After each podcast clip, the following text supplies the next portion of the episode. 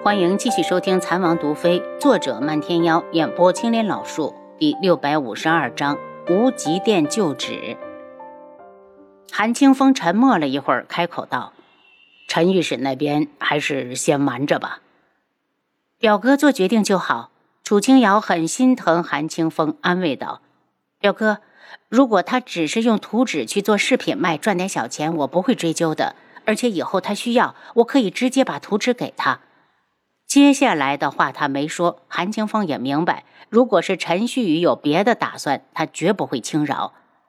瑶儿放心，回去后我定会找个机会和他好好聊聊。他进入了我韩家门，做出的事就要对我韩家负责。又过了两日，楚清瑶收到了帝凤鸣的来信，信中告诉他，安国公去了昆仑镜，怕是要在那边建立暗室。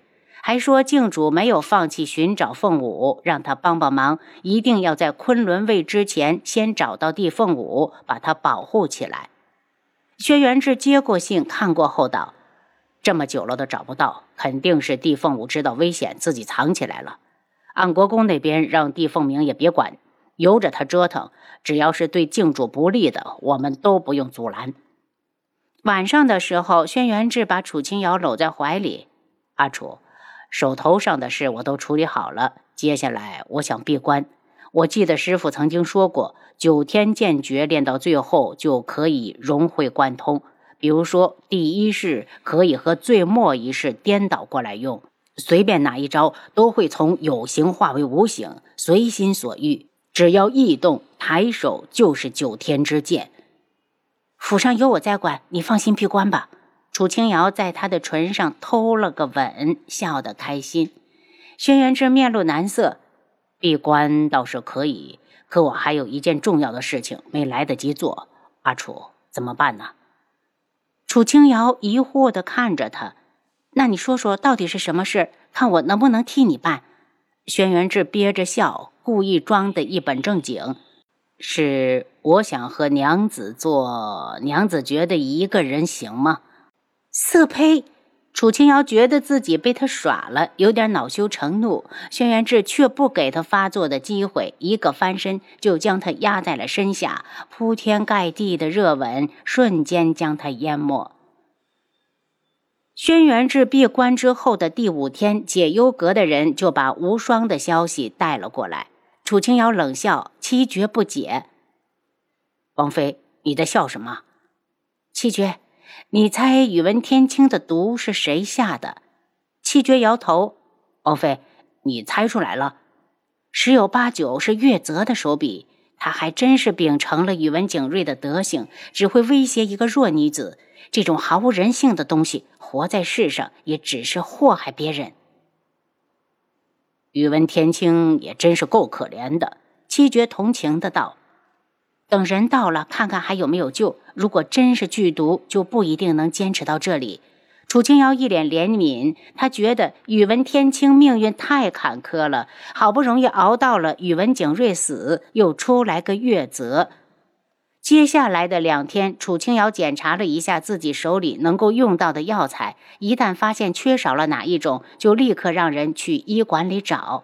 哪知道无双他们还没到，韩家就出事了。他在府上看了半天账本，觉得脖子好酸，刚站起了活动，就见保护韩家的暗卫跑了回来。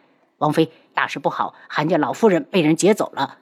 楚清瑶砰的合上账本，你们是怎么做事的？被人闯进了韩家都不知道吗？一听说老夫人出事，他再也控制不住情绪。王妃，根本没人闯进韩家，是韩旭宇把老夫人带走了。暗卫着急的解释。今早他在府上说要带老夫人出王府来看看王妃，属下见韩家人同意也没当回事。等暗卫换岗时，属下才听说他们根本没来王府。王妃是属下办事不力。行了，这个时候认错有什么用？楚清瑶大步的往外走。七杀，你给我出来！王妃发生了什么事？因为事态紧急，暗卫连七杀都没有见，直接闯到了楚清瑶的面前。韩家老夫人被陈旭宇劫走了，你马上带人去城外追，我亲自在城里搜。他又看了眼报信的暗卫，你快去寻找韩清风，跟他说一下。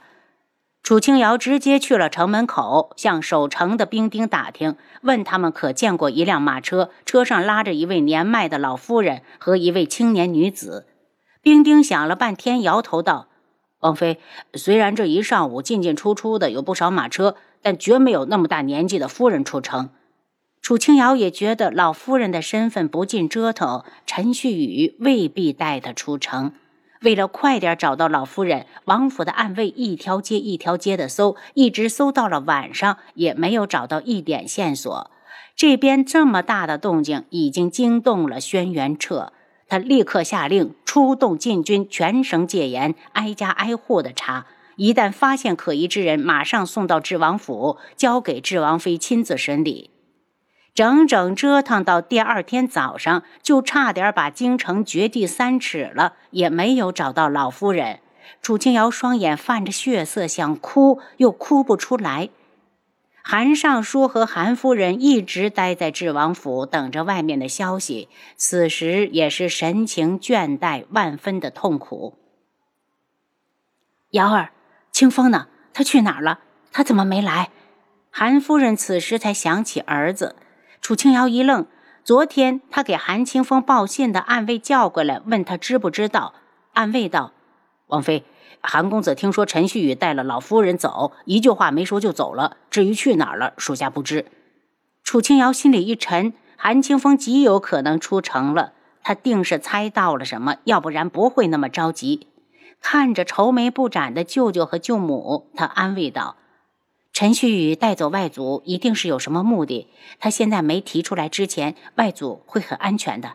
舅舅，你领舅母回去，一有消息，我马上就去告诉你们。韩尚书憔悴的脸上带着愤怒，陈旭宇真是枉为陈御史的女儿。